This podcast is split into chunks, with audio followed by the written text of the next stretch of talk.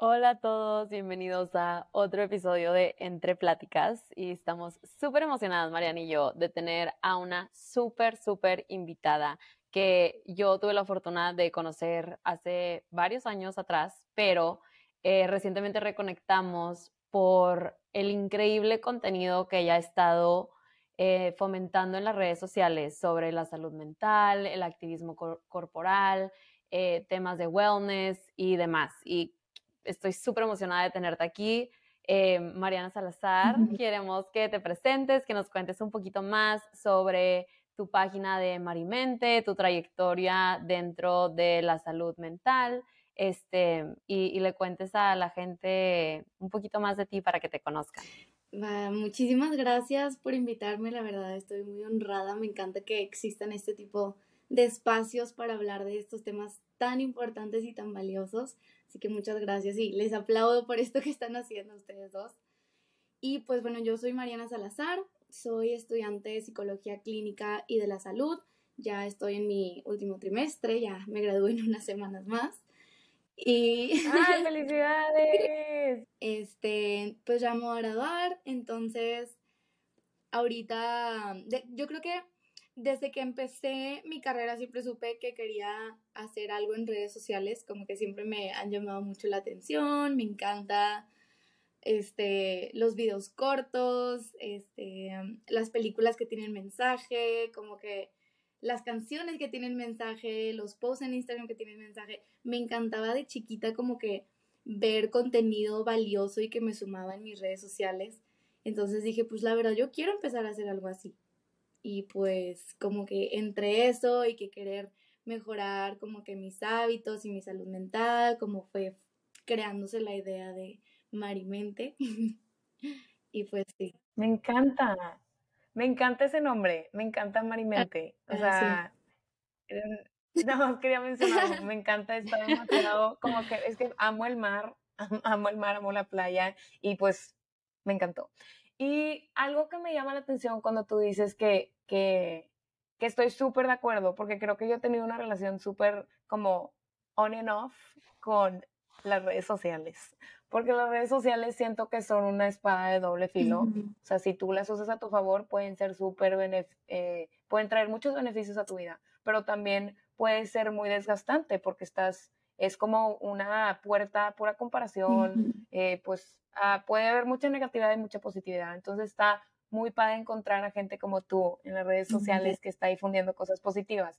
Y cuando yo entré a tu página, lo primero que me saltó, que yo no sabía qué era hasta que empecé a ver, fue el activismo corporal. Yo nunca había escuchado ese concepto. Entonces me encantaría que explicaras un poquito más qué es el activismo corporal y cómo, cómo empezó ese, o sea, cómo, por qué decidiste eh, incluirlo en tu página como un, un pilar de lo que tú haces? Sí, pues mira, la verdad, el contexto de mi página, yo lo empecé con otro nombre, de hecho, se llamaba como que Mars Journey o algo así, como que mi viaje, ¿no? Porque era como que quería empezar a compartir acerca de mi viaje con mi salud mental, con mi salud, como que compartir mi experiencia para ir normalizando este hecho de que pues todos batallamos y está bien.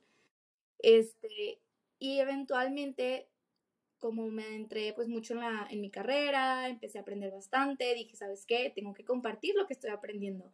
A las personas les puede funcionar y les puede servir bastante esta información tan valiosa que tengo, ¿no? Entonces, de ahí surgió y eventualmente en la carrera fui encontrando como que mis gustos dentro de la psicología, lo cual fueron los trastornos de la conducta alimentaria, y pues todo lo que conlleva, ¿no? Entonces, adentrándome en el tema, pues empecé a ver la necesidad del activismo corporal. El activismo corporal es un movimiento que promueve la aceptación de todos los cuerpos. Es un movimiento que va en contra de lo que conocemos y sabemos acerca de los ideales de belleza, los estereotipos de belleza y estereotipos de salud. Como que vi una necesidad muy, muy grande ahí y dije, tengo que hacer algo al respecto, o sea, tengo información, puedo hacer algo, es momento de ir actuando, ¿no? Entonces como despertó una pasión en mí de querer hacer las cosas distintas, de ver por todas esas niñas pequeñas que ven en las redes y como dices, la constante comparación, se promueve la insatisfacción corporal y, o sea, se le tiene que poner un stop, se tiene que ir haciendo algo distinto, no solo en tratar los trastornos de la conducta alimentaria y pues insatisfacción, sino ir haciendo algo también desde lo que conlleva esta bola de nieve, ¿no? Claro, claro, estoy 100% de acuerdo con lo tuyo. Yo creo que la imagen que uno, lo primero, una base de la relación que tú tienes contigo misma es tu cuerpo, porque es tu, es tu instrumento, es lo que ves todos los días, es lo más tangible que tú tienes de ti mismo. Entonces, creo que es la primera puerta que tienes que tú empezar a, lidiar y a empezar a, a tratar de diferente manera con más amabilidad para poder sanar tu mente también. Sí, no, de verdad, a mí me parece un tema extremadamente importante porque, como decías, o sea, cuando dijiste a todas las niñas chiquitas que ven como que estos estereotipos de belleza, yo de verdad me puse a pensar en mi niña interior y todo lo que yo fui consumiendo mientras iba creciendo y lo que he estado tratando de construir ahora Em, es un proceso súper difícil y hasta me asusta pensar en las generaciones que vienen, que vienen tan impregnado como que las redes sociales y TikTok y estos estándares y comparación y falsedad que existe por todo el mundo, que, que grita no eres suficiente y es súper, súper peligroso. Este, pero, Mar, de verdad, yo cuando veo tu página, eh, yo veo paz, veo como me llena mucho como que ver tanto contenido este, que, compartes de tu experiencia, pero también esa información tangible que le das a las personas.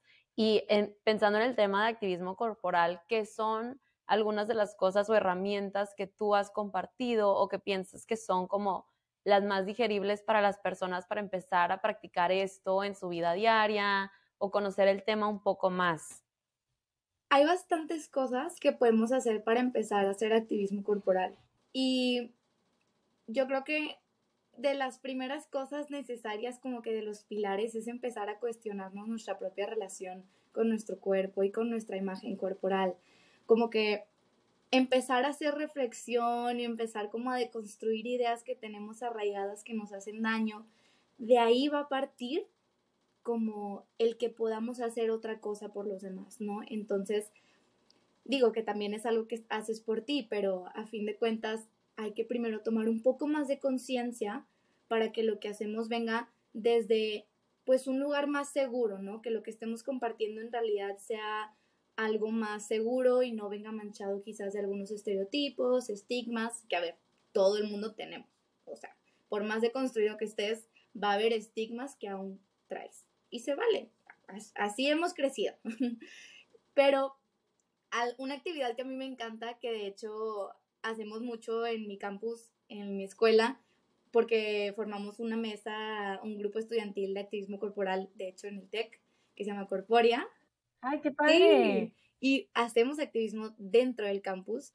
Y una actividad que nos encanta es poner post-its con frases, mm, pues frases que promuevan la aceptación, la neutralidad, como que toda la diversidad corporal, las pegamos en el campus y es bien bonito ver cómo, o sea, las personas lo suben a su Instagram y comparten que les hizo el día. De hecho, una vez una chava nos llevó a compartir que iba caminando después de haber tenido un día muy largo, muy pesado.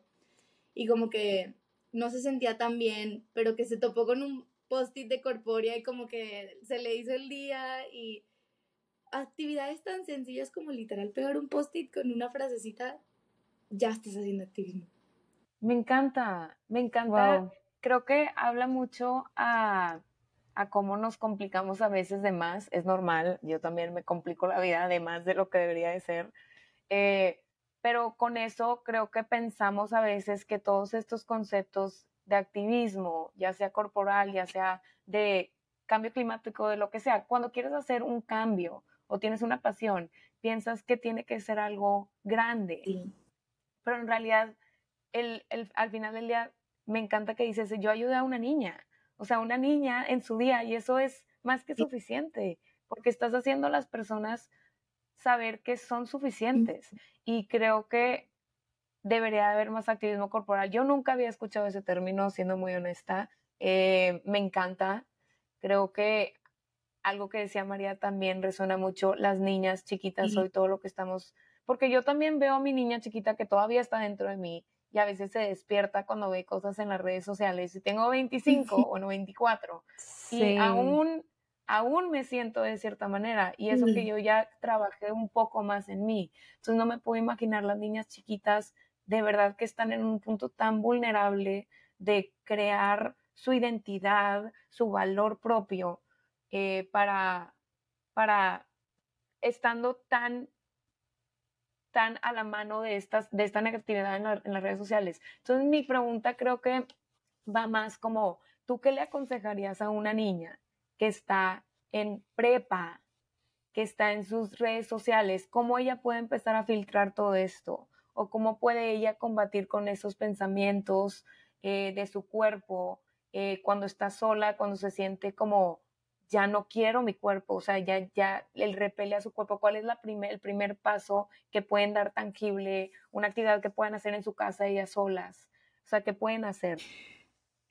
Esto que dices es sumamente importante y sumamente difícil porque yo creo que la mayoría de las personas que vivimos en la sociedad, haciendo un énfasis en la población de las mujeres, se nos critica constantemente, se nos rechaza, se nos humilla por nuestro cuerpo y pues estamos hasta cierto punto encaminadas a una insatisfacción corporal.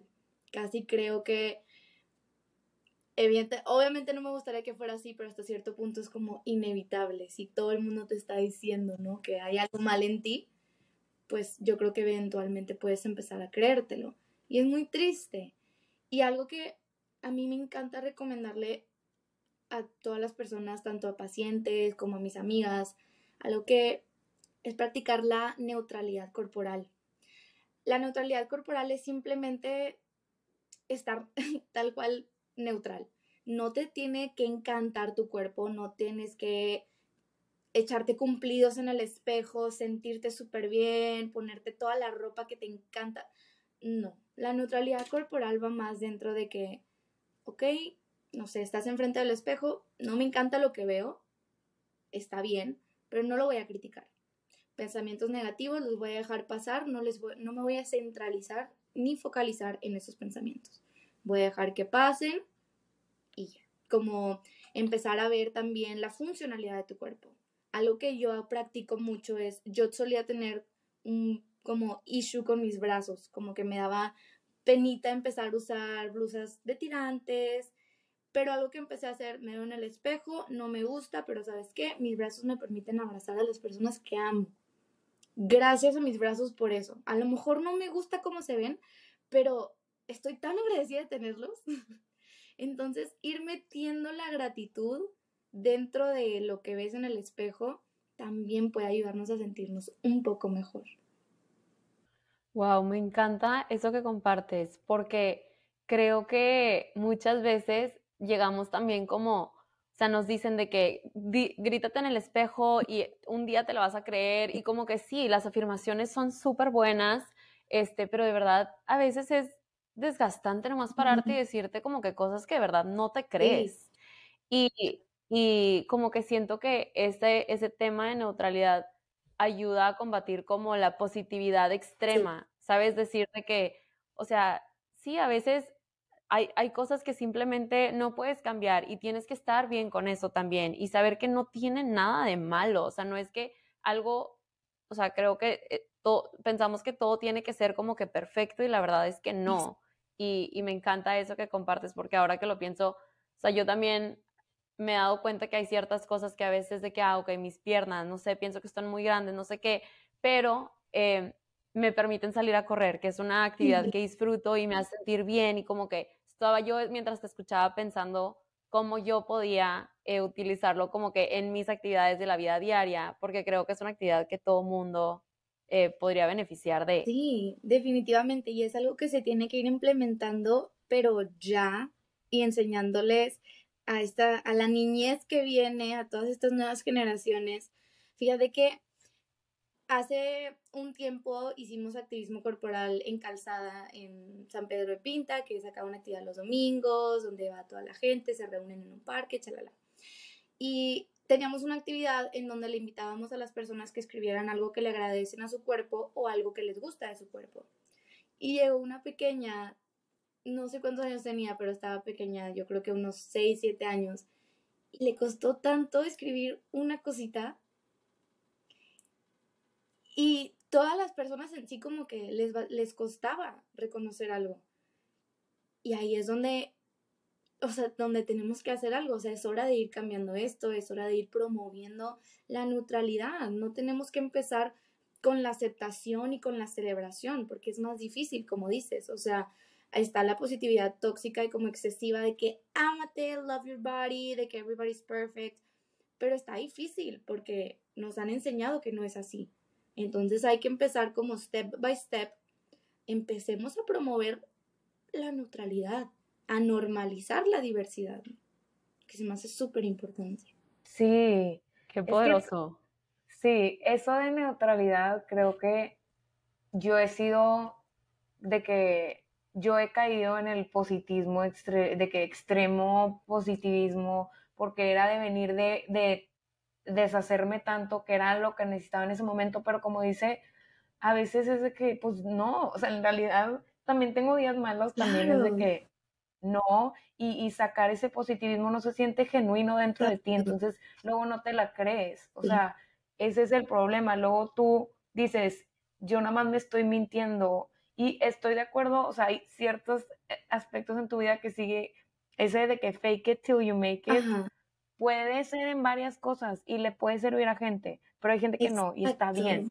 Siento que es desconstruir esta fórmula de que todos tenemos que usar la misma fórmula, de que mm. tenemos que usar la misma manera o combatir los problemas de la misma manera. No somos iguales.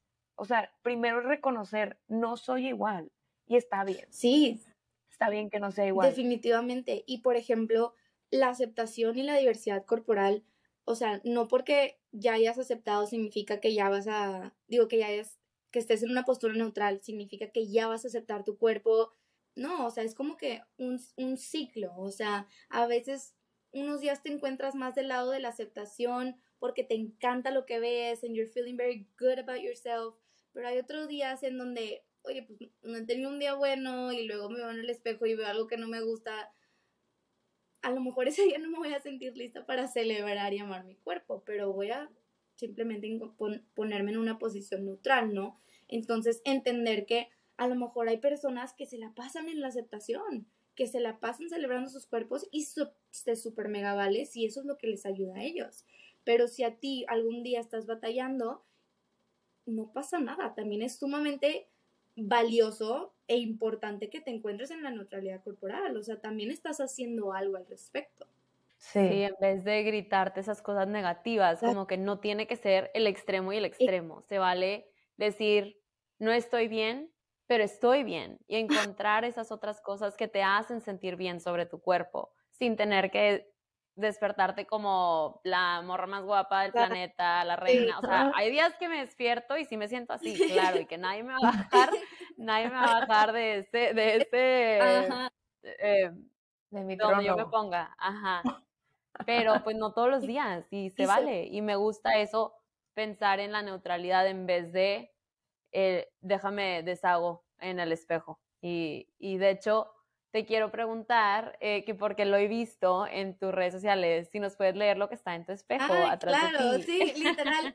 sí. Claro, a mí me encanta esto. Lo hicimos también para el activismo que hicimos en Calzada, en San Pedro de Pinta.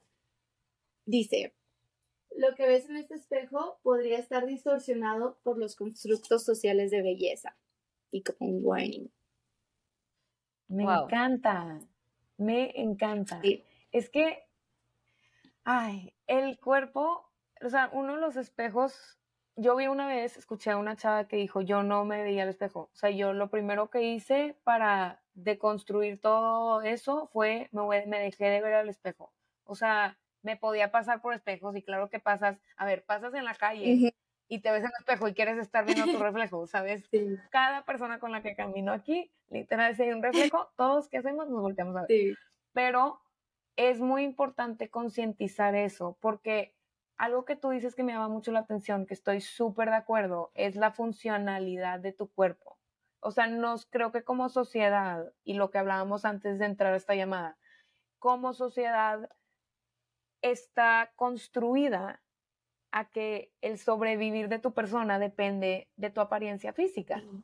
Entonces, todos estamos tratando de sobrevivir, o sea, todos estamos tratando de, ser felices y de, de, tener una vida, pues, que sea de en todos tus aspectos, tener amigos, tener un buen trabajo, tener una relación, o sea, estamos balanceando todo, pero vivimos en una sociedad en la cual todo está diseñado para que si tú tienes todo eso bien, es porque tienes un buen cuerpo, porque estás, eh, tienes una buena apariencia o tienes un status quo, lo que sea. Entonces, tenemos que regresar como sociedad a enfocarnos en que el cuerpo es una función, es una herramienta que tú tienes para permitirte hacer cosas. Sí. O sea, porque me relaciono con eso contigo. Yo cuando pasé por todo lo de mi cuerpo, o sea, de que cuando, creo que cuando pasé por lo más como enfocado a de que no me gusta el cuerpo y caer en, en, en trastornos de conducta alimenticia, fue yo canto y fue de que eso fue mi salvación, fue una de mis salvaciones. Si yo no estoy bien, no voy a poder cantar y eso es lo que me brinda más alegría. Entonces, creo que algo de lo que tú decías con niñas chiquitas es de que, ¿qué te encanta hacer?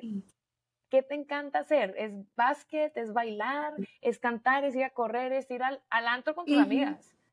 O sea, lo que sea, tu cuerpo te lo facilita, o sea, enfocarte en esas cosas. Me encanta que difundas, difundas eso en tus redes sociales y la neutralidad. O sea, me encanta. Gracias. Sí. Me da mucha emoción, te lo juro, hablar de esto y nada más, o sea, creo que es un tema que tenemos que normalizar en sociedad porque hasta las personas que estamos tratando de concientizar nuestras vidas nos afecta tan, o sea, tanto. Imagínate a todas las otras personas que existen en el mundo. O sea, sé que es algo con lo que todos estamos batallando, entonces como que pensando en maneras de normalizarlo, em, me encanta saber que dentro de tu página estés compartiendo tanto esto. Y otra pregunta que tengo para ti es, ¿has, has visto que dentro de compartir en redes sociales y como que todo esto, cuáles han sido también, o sea, porque es algo muy bonito, pero nosotros también como hemos estado tratando con el podcast, también hay partes difíciles, que pues la comparación o el estar constantemente atado al celular o, ahí para la gente, como que es desgastante a veces también. Y te quería preguntar si has experimentado algo de ese estilo. Sí, no, definitivamente y reciente. Esto fue algo reciente. Yo cuando empecé mi página empecé con toda la motivación del mundo, hacía dos, tres posts por semana, subía un chorro de cosas, tenía un chorro de ideas, mi cabeza estaba fresh, con ideas nuevas.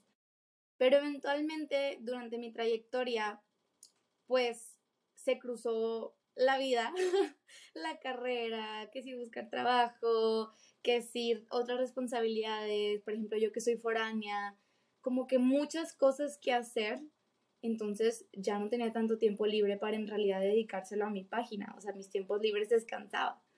Entonces, como que es súper difícil balancearlo y la razón por la que para mí en lo personal fue más difícil como que encontrar un balance fue porque yo me estaba presionando constantemente de que es que tienes que estar haciendo contenido, tienes que estar subiendo stories, tienes que tener nuevas ideas, tienes que andar súper creativa. Y cuando empecé a trabajar en esa culpa y en esa presión, esa autoexigencia que yo tenía de mí misma, empecé como que a relajarme más y a empezar a subir lo que en realidad nace de querer subirlo, ¿no?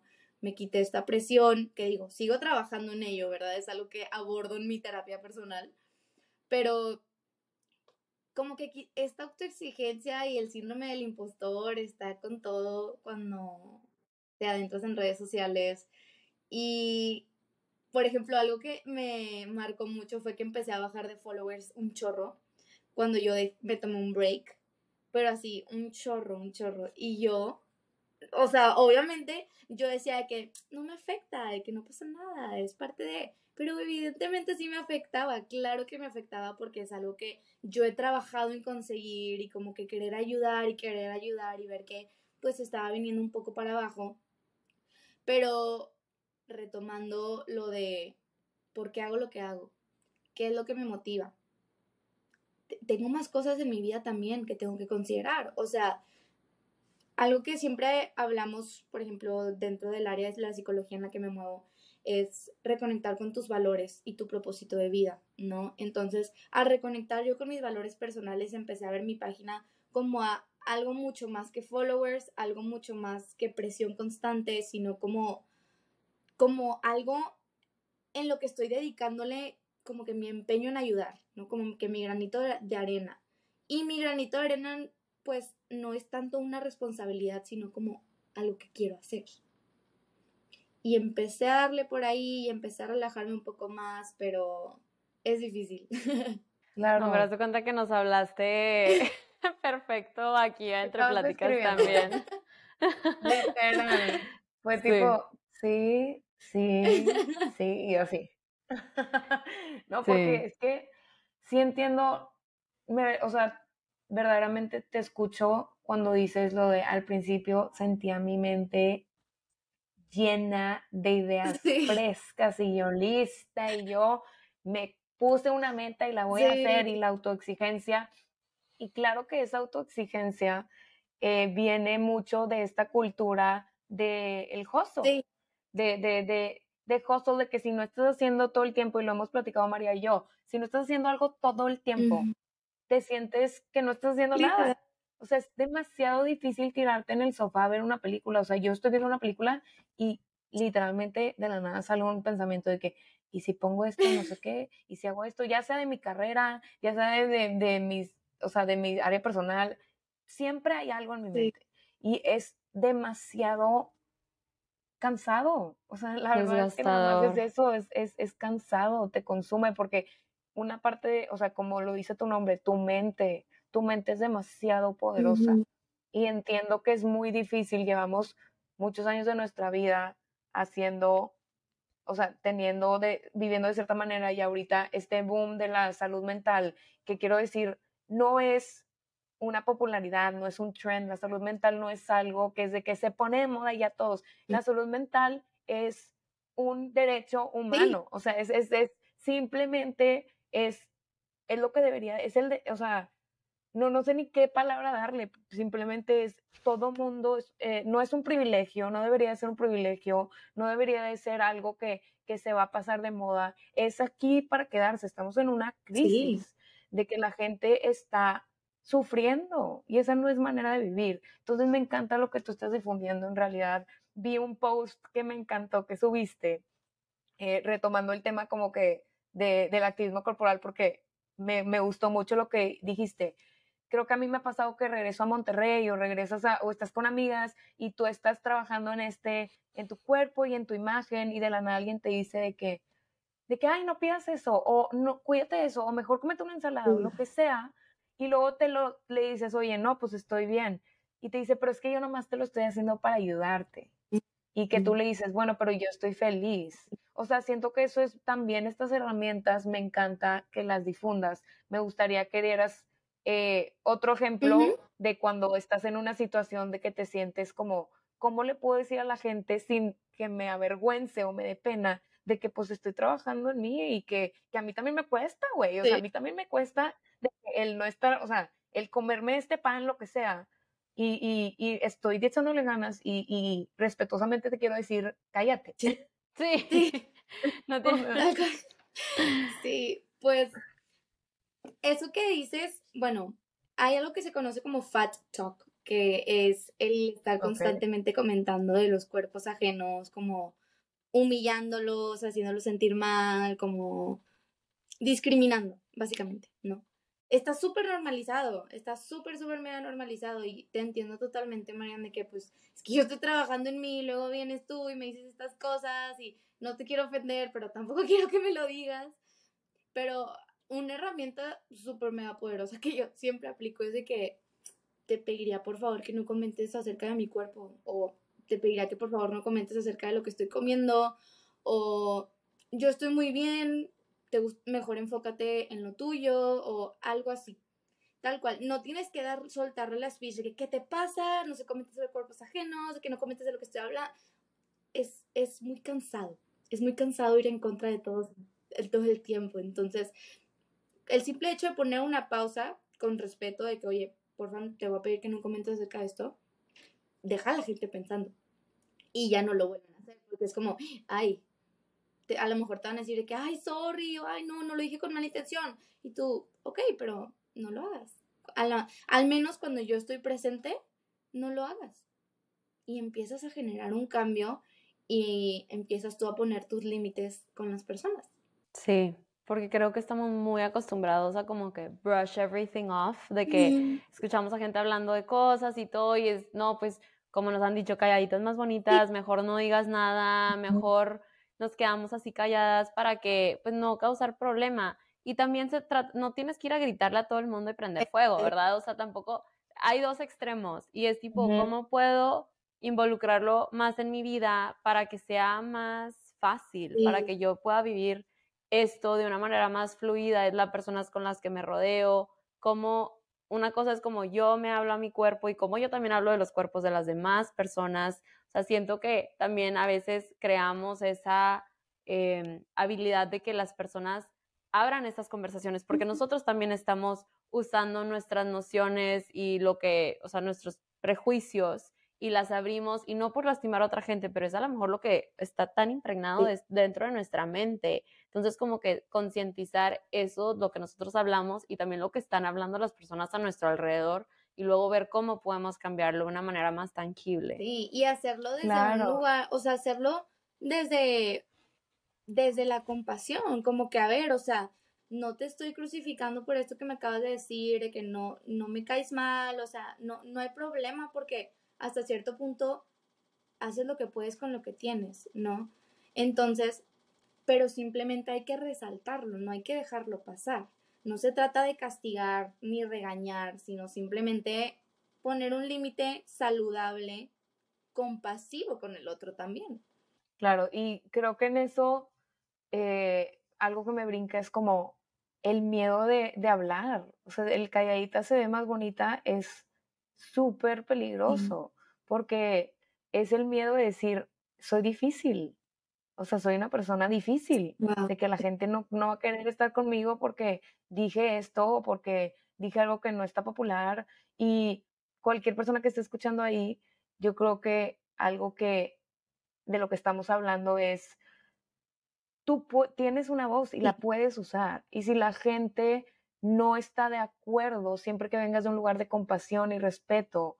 No son personas que van a estar ahí en tu vida para sumar y hay muchas personas. O sea, es el miedo de quedarte sola, es el miedo, o sea, vivir en constante como defense mechanism, o sea, como a la defensiva. Es como el, el, estás tratando de sobrevivir y, y, sí es muy importante saber que tienes una voz y que como mujer, hablando como del, de la demografía, de que enfocándonos en las mujeres, porque mi punto de vista es de mujer, em, es, hay demasiado poder en tu voz y ya estamos, hemos sido calladas demasiado tiempo y estamos en un boom de poder hablar, de que tienes personas a tu alrededor que te van a apoyar, que hay gente en las redes sociales que puede que no conozcas, pero que están difundiendo mensajes increíbles y que tienes un botón que se llama mensajes o DM y que puedes mandarle un mensaje, nunca sabes quién te va a responder. O sea, esta herramienta de redes sociales puedes conectar con gente que piensa igual que tú y eso es mucho poder porque eso te va a poder a alzar tu voz, a poner boundaries, o sea, a poner límites, a poner altos, a, pelear con todos tus demonios y rodearte de gente que, que piensa igual que tú y eso es muy inspirador. Eh, y te quiero dar muchas gracias por venir aquí a platicar con nosotros y, y por todo lo que estás haciendo en tus redes sociales. Em, no sé, María, ¿tienes alguna última como que duda o pregunta o algo que se te quedó con esta plática que quieras comentar. Sí. Yo también darte las gracias, Mar, por venir a platicar con nosotros, por lo que estás compartiendo. Sé que como creadores de contenido a veces nos ponemos mucha presión y como que tenemos esta aspiración al perfeccionismo porque vemos y nos comparamos con las personas que tienen muchos más followers o, mucho más tiempo en sus manos para hacer todo lo que lo que quisiéramos estar haciendo, este, pero de verdad que sepas que lo que estás compartiendo tiene impacto en todas las personas que les está llegando y estoy súper emocionada de seguir viendo lo que, lo que haces. Em, y queremos que toda la comunidad de Entre Pláticas te, también, o sea, te siga y entonces cuéntanos cómo, cómo te pueden encontrar en Instagram, en TikTok y todo y luego tenemos una pregunta final para como cerrar. Súper, no, la verdad, pues muchas gracias a ustedes, como les dije al principio, aprecio mucho que existan estos espacios y mis redes sociales es marimente.lps, en TikTok, en Instagram, es el mismo username. Ok, perfecto. Yo creo que todos deberían de ir a, a darle follow porque, a ver, lo primero que hacemos en la, a ver, la mayoría del tiempo, siendo muy honesta, agarro mi celular y abro Instagram. Ya está, o sea, es un hábito que he querido de construir y luego es ese tema para otro tiempo. Pero está muy padre que lo abras y que hayan cosas ahí que te sumen y que no te, que no te lleven a, a, a una espiral de negatividad o de comparación. Entonces todos vayan a darle un, follow, síganla en TikTok, en Instagram, no se van a arrepentir. Em, y la última pregunta que queríamos hacer, Mariana, es que le preguntamos a todos nuestros invitados, es, ¿qué consejo en una frase, puede ser una frase corta, tres palabras, cinco, te hubiera gustado escuchar hace cinco años? Si tú pudieras hablar con Mariana de hace cinco años, ¿qué le dirías? Ay, me encanta. Yo creo que le diría, sé compasiva contigo, haces lo que puedes con lo que tienes. Me encanta. Sí, me encanta la gentileza de tratarnos con autocompasión y todo eso del amor hacia nosotros mismos me encanta y siento que es algo súper poderoso y por ejemplo yo recuerdo que yo pues siempre he tenido estos, estos rasgos y tendencias al perfeccionismo entonces como que recordar si alguien que escucha esto se relaciona con las tendencias al perfeccionismo, que se les quede esta frase, ¿no? Sí, sí, de por seguro es, la voy a usar porque sí. esa autoexigencia a veces sale a jugar y yo le digo, no quiero hoy. Entonces la voy a usar porque sí. sí. Pero no, muchísimas gracias Mariana por estar aquí. Me encanta tu energía, como digo, me encanta lo que compartes. Gracias por ser un ejemplo por tener este, por tener el valor y la fortaleza de ponerte en un lugar vulnerable, de hablar de tu experiencia, de compartir estos mensajes y de querer hacer un cambio por, por los demás. Ah. Es, es, muy admirable. Y todos los que nos están escuchando, nuestra comunidad de Entre Pláticas, muchas gracias por estar aquí. Espero que les haya gustado mucho este episodio. Recuerden que su mayor valor y su mayor poder que tienen es tratarse con gentileza y amarse uno mismo y no tiene que ser un extremo de todos los días que estás en el, la cima del mundo, sino empezar a neutralizar para poder así vivir una vida llena y de paz y de amor hacia ti y hacia los demás. Entonces, gracias por estar aquí, los queremos muchísimo y espero que regresen la siguiente semana para un nuevo episodio. Bye, gracias.